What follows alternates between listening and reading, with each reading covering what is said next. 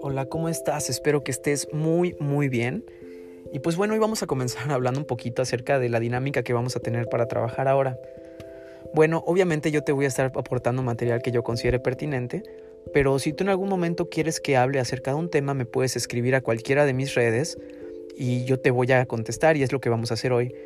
Y bueno, hoy recibí el mensaje de una chica que me hablaba acerca de la autoestima y me preguntaba de qué forma podemos nosotros trabajar para generar otra vez ese autoconcepto de nosotros.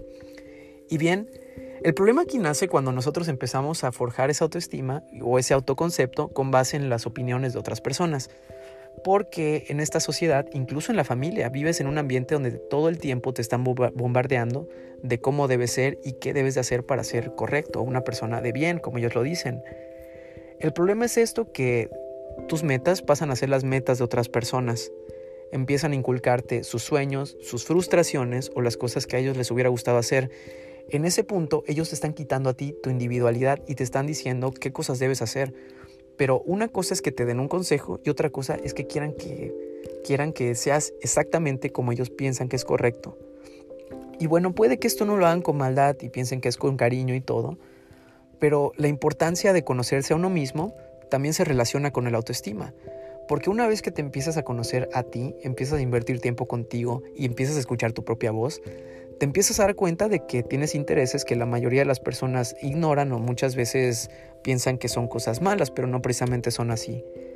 Entonces, cuando tú desde tu esencia te empiezas a conocer, las opiniones de los demás pasan a otro plano y toda la persona que se empieza a construir eres tú. Pero para eso tienes que empezar a creer en ti y es un proceso muy largo, pero que yo te voy a estar dando las herramientas para que puedas modificar. Por ejemplo, mucha gente, ¿cuánta gente no se siente fea? porque alguien más le dijo cómo debe ser la belleza o cómo debe ser una persona bella. Entonces pensamos que toda la gente está sintiendo de la misma forma o pensando igual. Y entonces pensamos que lo correcto es lo que nos están diciendo, pero nos dejamos de escuchar y aquí es donde empezamos a entrar en un círculo vicioso. Porque empezamos a luchar por aprobación, pero esa aprobación la estamos buscando para definirnos a nosotros mismos, porque ni siquiera sabemos la identidad que tenemos como personas. El detalle que yo te compartí en la grabación anterior es que pareciera ser que las cosas más grandes de la vida se encuentran detrás de la opinión de la gente. Y es lo que te decía, yo para lanzarme en este proyecto realmente tuve que callar todas las voces, estar solo conmigo y entonces poder saber qué es lo que quiero y es lo que estoy haciendo hoy contigo. Ventajas, ¿cómo te va a ayudar esto en tu vida? La verdad es que te vas a dar cuenta de que hay personas que hace mucho tiempo que no deben estar en tu vida porque sus comentarios simplemente quieren apagar tu esencia y no se trata de egoísmo, sino se trata de amor hacia ti y comprender que tú estás en un camino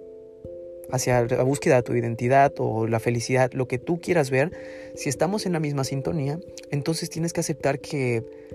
realmente tú no tienes que estar en un lugar donde no te sientas cómodo, ni tienes que escuchar cosas que no quieras, como muchos te han hecho pensar que la vida no es algo que se disfrute, pero pues déjame decirte algo, desde que empecé a vivir mi vida, quizás no es la vida que los demás piensan perfecta para ellos, pero me siento muy bien y con mucha satisfacción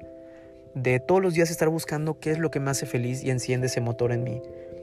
Entonces, la forma en la que yo he logrado callar esas voces es simplemente alejándome, incluso de sus comentarios, de mi apariencia. Y pues otro factor muy importante que interviene aquí es el de las redes sociales. Y bueno, no empiezo criticándolas, obviamente también las utilizo, el detalle es que cuando uno de forma inconsciente te empiezas a comparar con lo que ves en otras publicaciones, la gente que publica también tiene problemas, así como yo que te estoy grabando este podcast, también he tenido problemas que solucionar. Que no todas las personas lo publiquen es diferente, pero cuando tú inconscientemente sientes que no te va muy bien en la vida y lo primero que haces es abrir tu página de Facebook y ver a tal y tal que les está yendo súper bien, entre comillas, entonces das por sentado inconscientemente que tú no tienes que ellos no tienen problemas y que tu vida es algo que jamás va a ser como la de ellos. Esta es una trampa de las redes sociales y he conocido muchas personas que tú puedes ver que tienen mundos de likes y de shares y todo,